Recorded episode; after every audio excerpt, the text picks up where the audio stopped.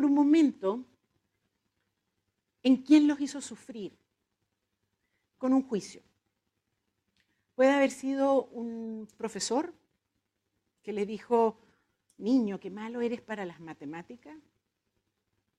O una mamá torpe que dijo, ¿hasta cuándo comes? Pareces una vaca. O un novio que dijo algo inapropiado sobre la forma de contacto que estábamos teniendo en ese momento. Y a partir de ese momento tomé decisiones de carrera, dejé de bailar o tengo una relación poco sana con la comida. Piense cada uno. Porque sí, en efecto, hemos tenido mucho sufrimiento a partir de juicios que hemos recibido de manera muy torpe. Por eso yo digo que es como la energía atómica, porque con los juicios podemos destruir muchísimo. Y ojo, que no solamente hemos sufrido con juicios que nos han dicho, hemos sufrido también y hemos hecho sufrir a otros con juicios que nosotros hemos dado. Entonces, démonos cuenta de eso y parte de, lo de mi misión en el trabajo que vamos a hacer ahora es aprovechar la energía de los juicios y disminuir los riesgos. Siempre hay riesgos, siempre. Pero lo que vamos a tratar es de aprender técnicas, herramientas que nos permiten eh, usar los juicios en todo lo que su poder nos entrega y hacernos cargo del daño que podemos generar a nuestro alrededor, que puede ser mucho. Primera cosa importante sobre los juicios, no los podemos evitar. Una, cosa que yo he escuchado mucho es, habla pero sin juicios. Eh, si tú quieres funcionar bien en esta oficina, deja los juicios afuera evita hacer juicios. Quiero decirles la buena y la mala noticia de que los juicios están siempre con nosotros. Somos auténticas máquinas de hacer juicios. Debo decirles que lo primero que usted hace en la mañana antes de ir al baño a hacer pipí es hacer un juicio. Usted sale del sueño, entra en la vigilia y todavía no se ha salido de la cama y ya está haciendo juicios. Oh, está lloviendo, dije yo esta mañana. lo que hayan dicho, piensen, hoy en la mañana, cuando se despertaron, eso, lo primero que viene es un juicio. Positivo, negativo, no sé, no importa.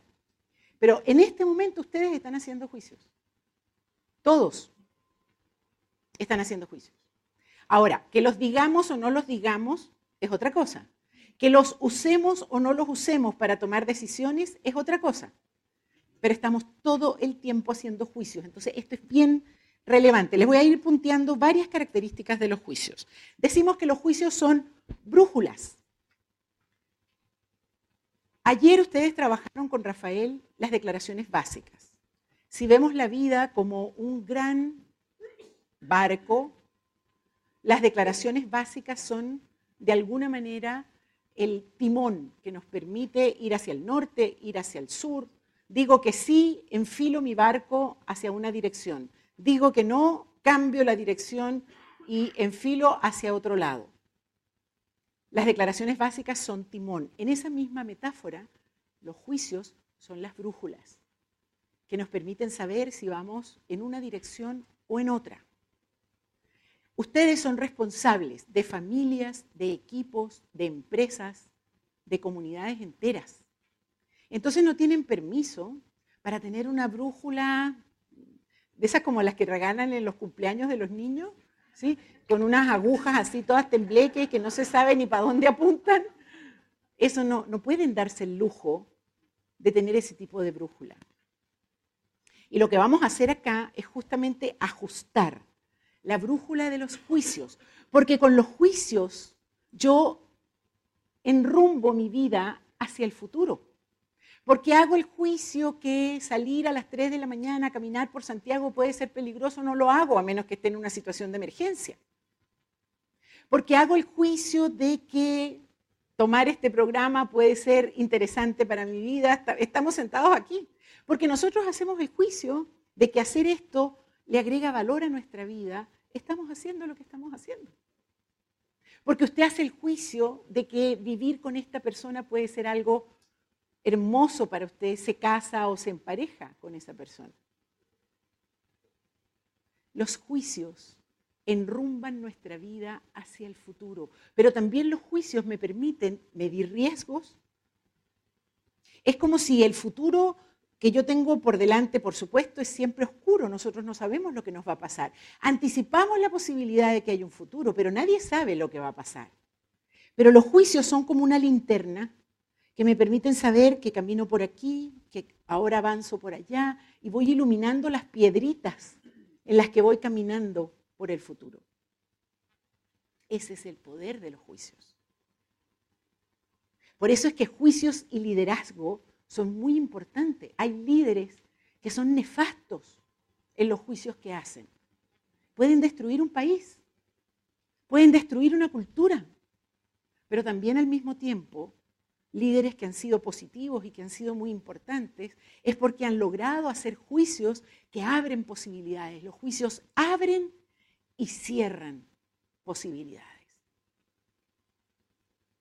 Yo puedo generar un camino nuevo, inédito para un pueblo a partir de los juicios que hago.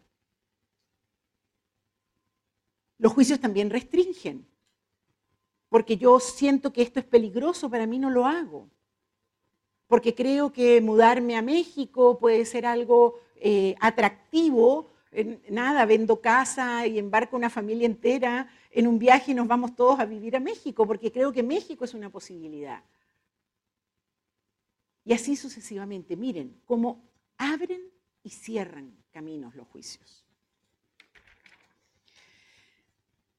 En la empresa los juicios son fundamentales en cualquier organización. El dar y recibir juicios es una de las competencias más difíciles. Por favor, el, tiempo en donde más corre sangre por los pasillos de cualquier organización es en los momentos de las benditas evaluaciones de desempeño. ¿O no? Todo el mundo sangra. Sangra el que la recibe, sangra el que la da. Todos estamos sufriendo porque somos tremendamente incompetentes en el territorio de los juicios. Parte de lo que yo quiero y lo que vamos a empezar a hacer es justamente fortalecer nuestras competencias en ese territorio, porque manejarnos en la empresa dando y recibiendo juicios es clave. Si no hay juicios, no hay aprendizaje. Si no hay juicios, no hay innovación. Y resulta que no sabemos cómo dar y recibir juicios, positivos y negativos. ¿ah? Nos cuesta muchísimo. Muy bien. Ahora, yo ayer les hice una promesa que no estoy cumpliendo. Y la promesa era cada vez que yo les entregue una distinción, se las voy a entregar en pares. Estoy puro hablando de los juicios y no tienen hasta ahora patrón de comparación.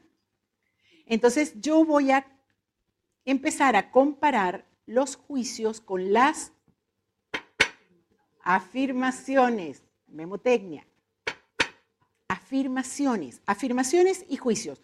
Solamente para que en el contraste puedan darse cuenta de Em, la naturaleza de los juicios. Ayer, ¿qué les dije yo sobre las afirmaciones? Las afirmaciones son concretas, pegadas al mundo. El mundo está acá y yo observo el mundo y uso la palabra para reportar sobre lo que existe. Bien, la acción que realizo con las afirmaciones es reportar sobre el mundo. Y ayer yo les di ejemplos. Les dije, esta sala tiene, Jorge, 243 metros cuadrados. Yo no estoy inventando los metros cuadrados. Aquí está la sala con sus metros cuadrados. Yo puedo, si quiero constatar cinta métrica, hago los cálculos, 243 metros cuadrados. Dije, el ABC tiene 81 personas. Y dije, en una empresa hicimos 3 millones de zapatos el año pasado. Afirmaciones. Ahora, fíjense algo. Viene una persona con su respectiva wincha, decimos en Chile, su cinta métrica, mide la sala y dice, sí, tiene 243 metros cuadrados. Pero llega justo otra persona que también está viendo la sala y a ver quién la contrata. es otra persona, distinta. También viene con su cinta métrica. También mide la sala. Las dos van a estar de acuerdo con que la sala tiene 243 metros cuadrados. La primera mira la sala y dice, ay, qué sala tan bonita, optimista. Miren, tiene estas lucecitas que parecen estrellas y tiene una alfombra muy neutra, agradable. Tiene estas ventanas hermosas que conectan con la calle. El espacio es muy cálido y agradable. La otra persona mira la sala y dice, ay, qué sala tan claustrofóbica. El techo está muy bajito. Aquí siento que no puedo respirar. Y esas lucecitas, uy, insuficientes. Y esa alfombra extrañísima. Todo gris. El gris me deprime. Esta sala no me gusta. ¿Quién tiene la razón? Ah, entonces, la acción que están realizando es distinta. Fíjense que ambos estaban de acuerdo con que la sala tenía 243 metros cuadrados. En el territorio de las afirmaciones tendemos a estar de acuerdo. Pero cuando empiezo a decir esta sala me gusta o esta sala no me gusta, la acción que realizo con el lenguaje es distinta. Dejé de reportar sobre un mundo que existe y empiezo a calificar el mundo. Por favor, escriban.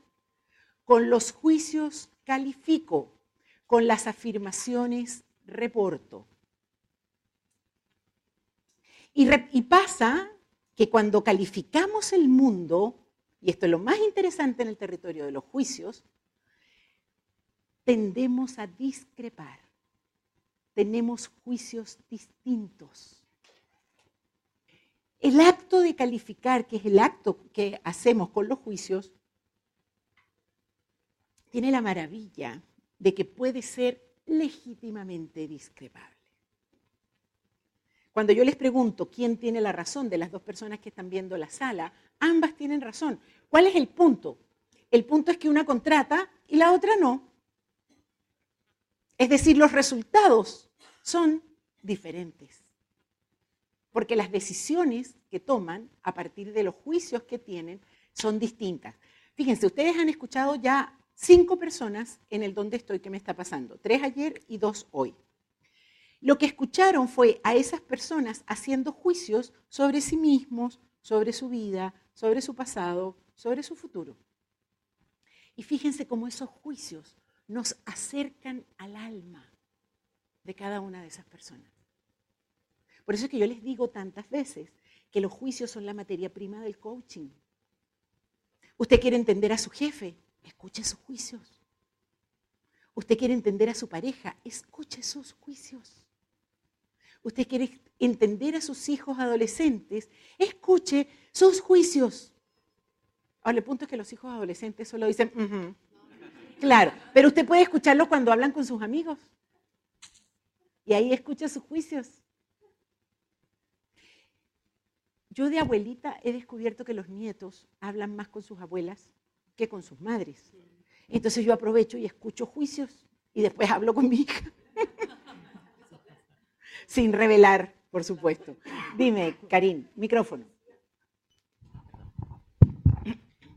¿Cuál sería la diferencia de los juicios con las opiniones? Buenísimo. Estás con... ¿Quién era? María Paz. María Paz. Eh, ¿Me permites un ratito? Y lo voy a conectar con los prejuicios que decía María Paz antes. Ok, voy despacio, perdón. No se me aburran. Vamos despacio. Respiren. Mientras, cuando, cuando les baje así como la, ¿para dónde vamos con esto? Usted respira, respira profundo. Ok, y tiene fe. La fe nunca se pierde. Muy bien. Los juicios tienen una relación muy particular con el tiempo. Y aquí, por favor, acuérdense, nunca se olviden que los juicios son un tipo particular de declaración. ¿Bien? tienen una relación especial con el tiempo. Un juicio que yo digo en el presente tiene un amarre especial con el pasado. ¿Se acuerda cuando yo estaba contratando a Clarita?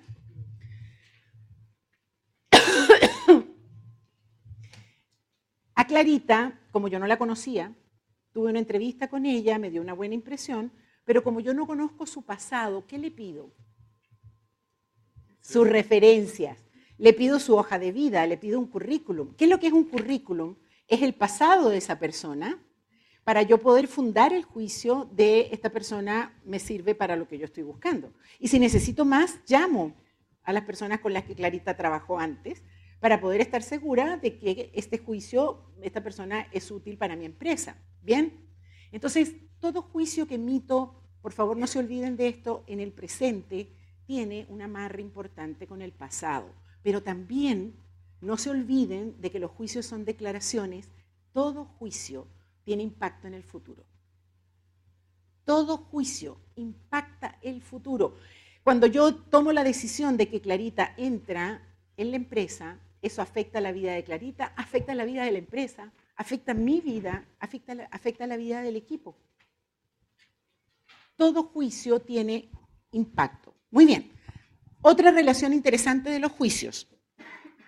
Los juicios revelan como ningún otro acto lingüístico el observador que los emite.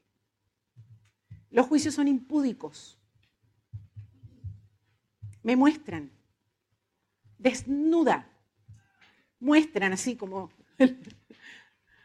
revelan completamente el observador que los dice. Les vuelvo a recordar, las personas que ustedes han escuchado en el dónde estoy, qué me está pasando, escucharon sus juicios y de alguna manera se dan cuenta cómo se revela el observador que está allí.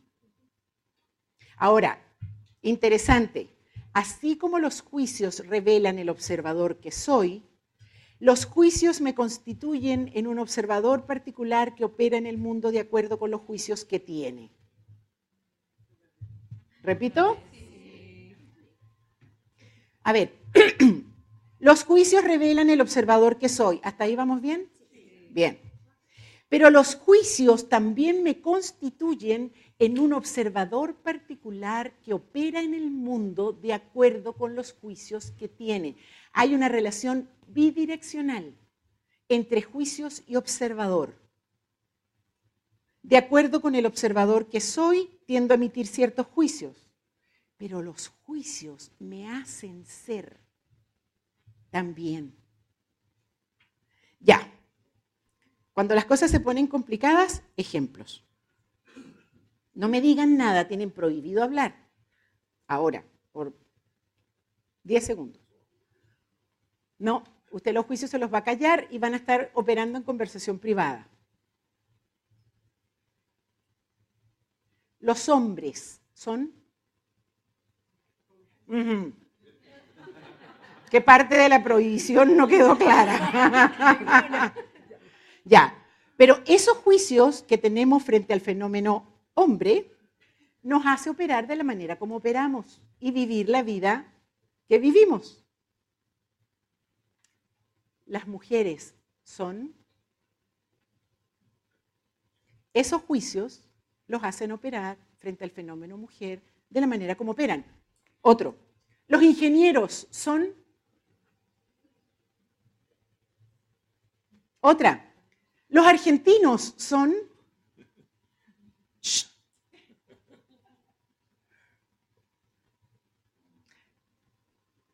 Una que me da tristeza. Las venezolanas son...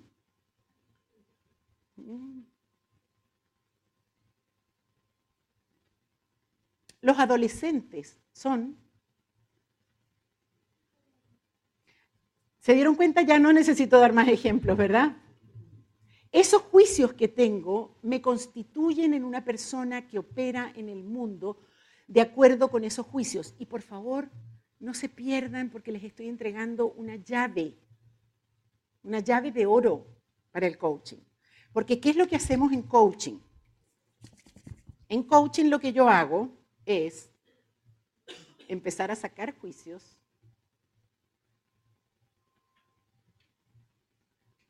Y los juicios vienen encadenaditos. Vienen juicios chiquitos y aquí viene uno grande. ¿Sí? Saco y saco y saco. Y una vez que tengo la montaña de juicios, empezamos juntos a trabajar con esos juicios, a descartar algunos, a transformar otros Y yo, coach, siembro juicios, siembro juicios para modificar el observador que está allí. Entonces, de alguna manera, empiezo a devolver. Y la estructura cambia. Los juicios son un espacio de intervención que utilizamos los coaches. Juicios maestros con juicios secundarios encadenados. Eso es una narrativa, eso es una creencia. Ahora traes un tema bien interesante porque hay juicios que son drives de nuestra vida, que son como motores centrales de nuestra vida. Y parte de lo que hacemos los coaches es, y en el liderazgo fundamental también, detectar cuáles son los juicios maestros que gobiernan mi vida. Y eso está directamente relacionado con las creencias. Y está bien, o sea, hemos sufrido con los juicios. Pero parte de lo que estoy haciendo es tratar de poner los juicios aquí y empezar a observar su poder. En tres minutos más vamos a empezar a aprender algunas técnicas para cuidarnos de los riesgos, porque tienen riesgos. Los juicios son un tipo de declaración. Por lo tanto, los juicios pueden ser válidos o inválidos. Tal como las declaraciones ayer, ¿se acuerdan que las declaraciones yo les dije son válidas o inválidas dependiendo si tengo la autoridad para hacerlas? El ejemplo del árbitro y del delantero, etcétera, es muy gráfico en ese sentido. Ahora, en los juicios la relación con la autoridad cambia, porque soy yo, y escúchenme bien, soy yo quien da la autoridad o no la da para que el otro emita juicios. Y esto es bien importante porque mucho sufrimiento humano tiene que ver con el dar indiscriminadamente autoridad a otros para emitir juicios sobre mí. Llego a la oficina y alguien me dice, oh, Alicia, qué bien estuvo ayer. Entonces, ah, saco pecho, camino ya. ¿Era una pregunta? Ok. saco pecho, camino contenta. En el siguiente cubículo alguien me dice, qué desastre lo que pasó ayer, qué terrible y entonces la emocionalidad se me va al piso, me deprimo y así estoy, en un carnaval emocional dependiendo de los juicios de otros. Entonces yo quiero que ustedes sientan que tienen una válvula que se abre y se cierra. Ahora, cuidado porque no quiero ochenta y tantos desempleados la próxima semana. Porque usted en la oficina firmó un contrato que dice que usted va a recibir retroalimentación, que va a tener un jefe, que le va a indicar cosas, ¿verdad? Entonces, si su jefe viene a decirles, eh, la semana pasada te fuiste tres días, así es que ahora tienes que hacer, usted no tiene permiso para decirle, jefe, no le doy autoridad para que me dé ese juicio. Ahora, si su jefe viene y le dice, oye, ¿sabes que yo creo que el colegio en el que pusiste a tus hijos no es el colegio adecuado? Entonces usted le puede decir, jefecito, yo lo quiero mucho. Y me encantan son las cosas que me dice, pero en el territorio del colegio de mis hijos son decisiones que tomo yo con mi pareja o como sea. Cierro. ¿Se dan cuenta? Abro y cierro. Competencia fundamental en el territorio de los juicios. Se van a encontrar con muchos coaches que no conocen este dispositivo en donde yo doy o no doy. Soy yo quien determina si un juicio es válido o no es válido. Muchas veces nos toca recibir juicios y no tenemos cómo diplomáticamente decirle al otro que no le puedo decir, mira, eso que me estás diciendo no es válido porque yo no te estoy dando autoridad. Jerga ontológica. No. Usted simplemente cierra. No deja que el juicio entre. Ok. Muy bien. Dígame. Ok. Entonces van a ir, por favor, a la página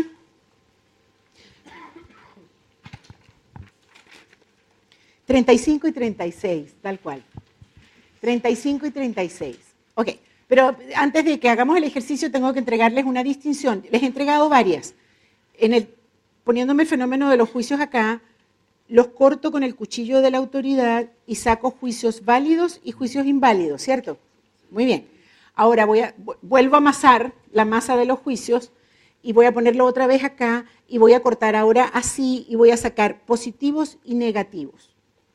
Positivos son juicios que expanden mis posibilidades. Mi, mi, jefe me dice, bien Alicia, yo digo, ah, ya, lo estoy haciendo bien aquí, capaz que lo pueda hacer bien allá y allá. Se expande el camino. Pero si mi jefe dice, no, Alicia, eso estuvo mal, yo digo, uy, se restringe, ¿verdad? Tengo que focalizar, como un zoom. Hago así y tengo que focalizar en aquello que no está funcionando bien. Entonces, juicios positivos expanden, juicios negativos restringen, sin que eso sea malo, Claudia. No es malo restringir, las restricciones son necesarias en la vida. ¿Ok? Bien, entonces ahora yo vamos a hacer un ejercicio en donde yo les voy a decir 12 dominios de la vida y ustedes van a escribir tres juicios positivos, tres juicios negativos sobre ese dominio. Les va a pasar que en algunos casos van a salir chorros de positivos y ninguno negativo, o chorros de negativos y ninguno positivo. En ese caso, por favor, pongan un signo de interrogación. Este es un ejercicio para hacer con la cámara encendida, es decir, dése cuenta de lo que le va pasando mientras hace el ejercicio. Se vale colocar eh, notitas a los lados. La gente que está con cuaderno electrónico, por favor tengan siempre una libreta de notas para poder manuscribir eh, comentarios y observaciones. Eh, aquí me enojé, aquí no me gustó, esto, esto me dio pena, no sé, lo que les vaya pasando emocionalmente. ¿Lo hacemos? Muy bien. Primer dominio, mi país. Y usted escoge lo que su país es. Puede ser su país de origen, puede ser el país en el que vive, puede ser el país que usted quiera. Eh, sí. Tres juicios positivos y tres juicios negativos que usted tiene sobre lo que usted considera que es su país. Siguiente dominio. Mi empresa. Un minuto 15 segundos. Si usted no trabaja en una empresa, el dominio de trabajar en una organización.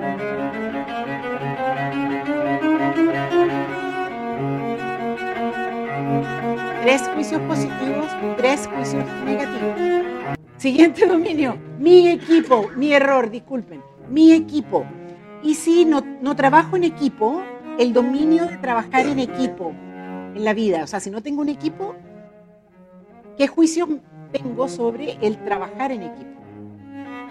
Tres positivos, tres negativos. Siguiente dominio, mi jefe. Si lo tengo sentado al lado, se vale tapar,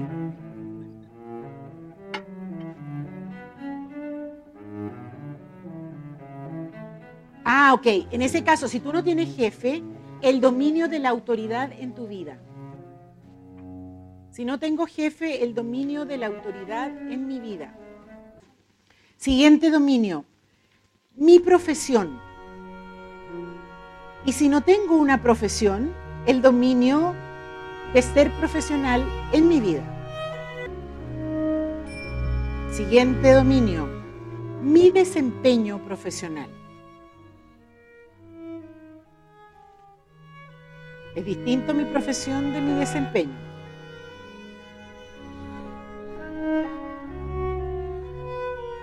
Y ahí les voy a pedir que cuando escriban los juicios negativos, escojan uno de esos negativos que lo vamos a trabajar inmediatamente a continuación. Lo pueden envolver en un circulito. En el dominio del desempeño profesional, un juicio negativo. Lo voy a necesitar para después. Siguiente dominio. Mi familia y usted determina lo que su familia es. Siguiente dominio, mi pareja. Y si no tengo pareja, el dominio de la pareja en mi vida. Siguiente dominio, mi pasado. Siguiente dominio, mi futuro. Último dominio, escriban, yo. Muy bien, no vamos a hacer comentarios sobre este ejercicio. Pasan muchas cosas. Espero que se hayan dado cuenta de eso. Si es cierto lo que les dije antes, de que los juicios revelan el observador que yo soy, lo que está escrito en esas hojas es el observador que ustedes están siendo hoy. Esa hoja es dinámica. Si ustedes la hacen eh, en un mes más, seguramente los juicios van a cambiar. Mi recomendación es que cuando vayan a hablar con su coach, en la primera interacción que van a tener, que va a ser muy pronto, vayan con esa fotografía que se acaban de tomar. Esas dos hojas muestran mucho sobre cada uno de ustedes. Y todo revela, los espacios vacíos revelan, las confusiones revelan, todo revela cosas sobre mí. Y ustedes están recién comenzando un proceso de profunda, profunda autoindagación. Ahí tienen una primera materia prima excelente para trabajar. Bien, seguimos con los juicios. Escuchen. Un bate y una pelota cuestan un dólar punto diez centavos. El bate cuesta un dólar más que la pelota. ¿Cuánto cuesta la pelota?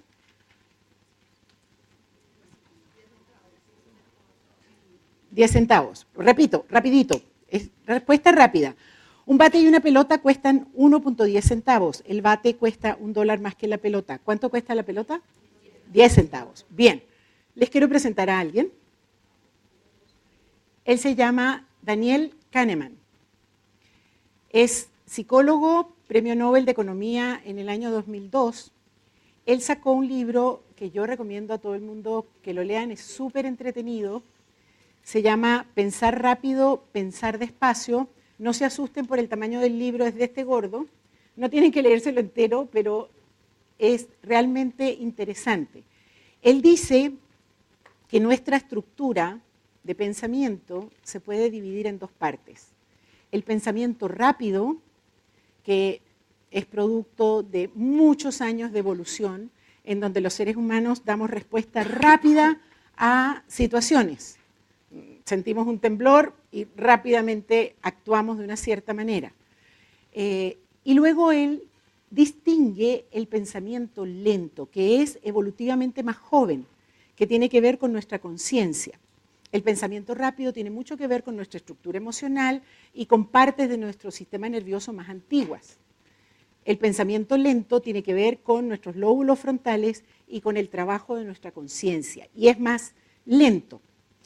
Los seres humanos operamos con ambos sistemas de pensamiento simultáneamente. En el coaching, ambos sistemas de pensamiento van a estar presentes. El pensamiento rápido es ese pensamiento que apenas yo le doy la mano a alguien, hola, mucho gusto, ya empecé a emitir juicios sobre esa persona. Es instantáneo, ¿sí?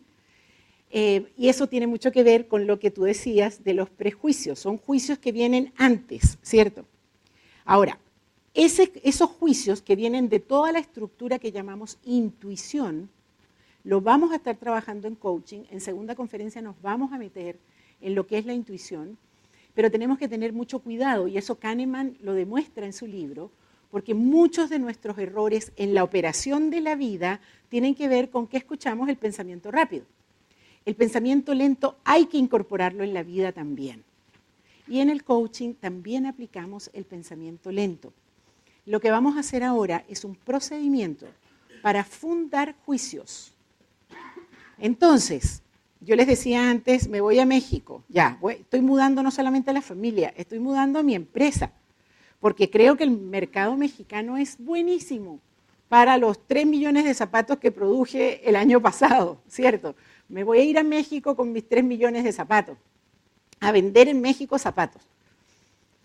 Y nada, tengo la intuición de que el mercado mexicano es fantástico, pero déjame parar un ratito porque la inversión es grande y los riesgos son no son menores, y voy a fundar el juicio de el mercado mexicano es un mercado atractivo para mis zapatos. Entonces, ¿qué es lo que hago? Voy a sentar el juicio en el banquillo de los acusados y voy a empezar a hacerle preguntas al juicio. Y dependiendo de las respuestas que me dé, me voy a dar cuenta si ese juicio está fundado o no está fundado y entonces puedo tomar decisiones con un poco más de seguridad. Les dije al comienzo de esta presentación que los juicios son como la energía atómica. Entonces tenemos que aprender mecanismos para minimizar los riesgos. Este es uno de ellos. Les pedí que en el dominio del desempeño profesional escogieran un juicio negativo. ¿Lo tienen? Ok. Lo van a escribir, por favor, permiso perdón, no, voy a mirar nada. Aquí en la página 37, en donde dice juicio seleccionado, ahí por favor escriban el juicio crítico sobre su desempeño profesional. Escríbanlo ahora, por favor. Rafael me hace ver que no les dije la respuesta correcta del bate, perdón, se me olvidó. Bien, Kahneman, o sea, eh, perdón, se muestra simple y llanamente a través de una ecuación matemática, la respuesta correcta estaba en la lámina, si te puedes, es un poquito. La silla está justo en la respuesta correcta. Si hacemos la ecuación, llegamos a que cuesta 5 centavos. Y fíjense que la respuesta automática de ustedes fue 10 centavos. Eso es lo que nuestra lógica matemática instantánea nos dice, pero si hacemos el procedimiento, llegamos a que cuesta 5 centavos. Disculpen por esa omisión. Gracias, Rafael. ¿Cómo va a operar este ejercicio? Cada una de las cajas que tienen a continuación las vamos a ir llenando con la pregunta que yo les voy a hacer. Entonces yo tengo que entregarles la pregunta y la explicación. Entonces les pido que me escuchen y luego hacen primero una respuesta individual y si tienen algún comentario lo pueden compartir con su compañero. Y si tienen una pregunta que ninguno de los dos puede responder, por favor levantan la mano y un coach se acerca a ayudar. ¿Bien? Estas preguntas que vamos a trabajar son bien interesantes porque se van poniendo complejas por el camino. Las primeras preguntas son bastante simples, pero luego eh, vamos a encontrar algunas dificultades. Por eso le pido a los coaches que estén atentos para ayudarlos. Muy bien.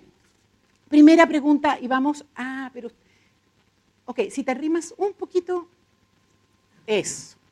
Gracias. Ahora sí, por favor. La primera pregunta que le hago al juicio. Un clic, por favor. ¿Desde qué inquietud hago este juicio? Acuérdense que la inquietud es lo que está detrás. Yo digo algo y detrás está una inquietud que me lleva a decir eso. Entonces, ¿cuál es el propósito de hacer ese juicio que tienen allí? ¿Lo estoy haciendo para castigarme? ¿Lo estoy haciendo porque quiero aprender? ¿Lo estoy haciendo porque quiero ascender en, en mi empresa? ¿Para qué?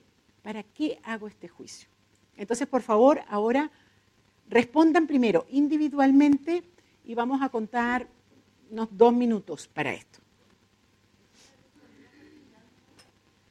¿En qué dominio estoy haciendo este juicio? Y por favor, se entiende que es en el dominio del desempeño profesional, pero déjenme decirles que una de las fuentes de sufrimiento que tenemos con los juicios es que hacemos juicios generalizados, sobre todo cuando estamos enojados. Siempre me haces lo mismo. Nunca pasa lo que yo quiero que pase. O sea, generalizamos. Les decía antes, no hay momento de mayor sufrimiento en la empresa que cuando hacemos evaluación de desempeño. Uno de los problemas que tenemos en las evaluaciones de desempeño es que entregamos juicios generalizados, no circunscritos a dominios específicos. Y pasa que un juicio generalizado, además de ser una expresión emocional que muchas veces mm, tiene que ver con el enojo, eh, son muy poco útiles. O sea, la persona no puede desarrollar un proceso de aprendizaje a partir de un juicio generalizado. Porque entonces dice, a ver, es que hago todo mal las 12 horas, las 365 días del año. En cambio, si yo entrego un juicio acotado, circunscrito, ese juicio puede convertirse en un espacio de aprendizaje. Entonces tienes que mejorar en el dominio específico de elaborar los cuadros estadísticos que necesitamos para complementar esto. Ahí estoy especificando. Entonces hagan el esfuerzo en su eh, juicio que tienen allí de circunscribir, háganle por lo menos dos zoom, por lo menos dos a ese juicio, en el dominio del desempeño profesional, en el dominio de la puntualidad, en el dominio de cumplir las fechas de entrega de los proyectos. Y, se van a dar cuenta que gana poder el juicio en la medida en que está circunscrito. Vamos, trabajando. Sí, aquí, rápidamente los coaches, cuando hay manos levantadas, por favor. Eso. Cada vez que hago un juicio, hago una comparación de algo con algo. Y dense cuenta que muchas veces no tengo claro contra qué estoy comparando, particularmente cuando son juicios de desempeño o juicios que tienen que ver con la vida. ¿Con qué estoy comparando? Esa pregunta es clave responderla. Y lo voy a decir distinto. ¿Cuál es el estándar que estoy utilizando para emitir este juicio?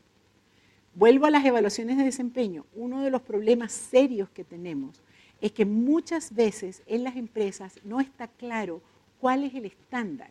Y el estándar es clave porque la persona que recibe un juicio negativo necesita saber cuál es el tamaño del salto que tiene que dar para poder superar ese juicio negativo y ganarse el juicio positivo. Entonces, por favor, aclaren cuál es el estándar. Además, pasa muchas veces que me cambio de sistema porque me cambié de trabajo y no me doy cuenta que tengo que cambiar los estándares. Me voy al otro sistema con los estándares del antiguo trabajo y resulta que en el nuevo trabajo los patrones de comparación son distintos. O todavía, peor, me estoy comparando mi vida con estándares del siglo XIX y no me he dado cuenta. ¿Por qué? Porque mi bisabuelo le enseñó a mi abuelo, mi abuelo le enseñó a mi padre, mi padre me enseñó a mí, y resulta que los estándares se, se transmiten generacionalmente. Y termino comparándome con comportamientos de hace muchísimo tiempo y ni siquiera soy consciente de ello. Entonces, por favor, háganse la pregunta, ¿con qué se están comparando? ¿Cuál es el estándar? Vamos. Excelente, muy bien, forman parte de la cultura. Jorge dice, repito, a veces los estándares están implícitos, no están explícitos en un manual de procedimiento o en un manual de desempeño, pero están en la cultura. Y lo primero que usted aprende cuando llega un sistema nuevo son cuáles son los estándares. Eh, seguramente no lo dice así, pero es lo primero que aprendemos en las dos primeras semanas de, en cualquier trabajo nuevo. Muy bien, pero me tengo que mover del territorio de los estándares, Jorge, disculpa. Siguiente pregunta que le hago al juicio, y aquí la cosa se pone todavía más interesante, es cuáles son las afirmaciones que puedo proveer para darle fuerza a este juicio. Si usted no tiene afirmaciones sobre un juicio, cállese no lo, no lo diga. Porque un juicio sin afirmaciones es altamente peligroso. Si yo le digo a alguien, eh, la otra forma que hacemos a veces es fundar un juicio con otro juicio, es que estás haciendo las cosas mal. ¿Por qué? Porque siempre las haces mal. Eh, porque además fallas todo el tiempo. O sea, fundo un juicio sobre otro juicio, sobre otro juicio y hacemos mucho daño desde allí. Entonces, ¿cuáles son las afirmaciones, los datos, los hechos con los cuales puedo darle soporte al juicio que estoy manipulando, ya sea un juicio sobre mí o un juicio sobre otros? Entonces, pregúntense frente a ese juicio cuáles son las afirmaciones que tienen, hechos, datos. Además, que cuando yo proveo esas afirmaciones, la otra persona puede decir, ajá, ya lo veo, sí, tienes razón. Y es mucho más fácil corregir cuando, y aprender cuando tengo las afirmaciones. Trabajen con las afirmaciones, por favor. Sé que esto genera muchas ganas de profundizar, lo van a hacer después de la conferencia, van a volver al proceso de fundamentación. Pero yo les quiero mostrar ahora algo sorprendente. Son dos procedimientos adicionales, dos válvulas de seguridad que es importante considerar, particularmente si estoy tomando decisiones como irme a México con mis tres millones de zapatos. ¿Ok? Muy bien. El primer procedimiento adicional es fundar el juicio contrario. Si yo tengo el juicio de que el mercado mexicano es un mercado atractivo para mis zapatos, déjame ponerme en el juicio opuesto. El mercado mexicano es un mercado de alto riesgo para mis zapatos. Y le hago las mismas cuatro preguntas anteriores. ¿Cuál es la inquietud? ¿Cuáles son los estándares? ¿Cuál es el dominio? ¿Cuáles son las afirmaciones? Les digo, se van a sorprender la cantidad de veces que tenemos más fundamentación para el juicio contrario que para el juicio original. el ejemplo de los, zapatos es bueno porque está en organización. De los primeros coaching que hice hace muchísimo tiempo atrás, eh, la coachí, una muchacha muy joven, venezolana, me decía, el espacio de su quiebre, eso, lo que quería trabajar, era mi papá nunca me quiso. Ese era su juicio. Mi papá nunca se ocupó de mí. Y yo en conversación privada, estaba recién egresada de coaching, dije, fundamentación de juicios, fundar el juicio contrario. Y entonces después de escucharle un rato, empecé a trabajar con ella el juicio contrario. Mi papá sí me quiso, mi papá sí se ocupó de mí. Y yo me quedé sorprendida de la cantidad de recuerdos que vinieron, que no estaban presentes. Se acordó de unas tarjetitas que su papá le colocaba en la puerta del departamento porque su mamá no lo dejaba entrar al departamento. Le dejaba unas tarjetitas que a veces descubría y a veces no, con mensajes.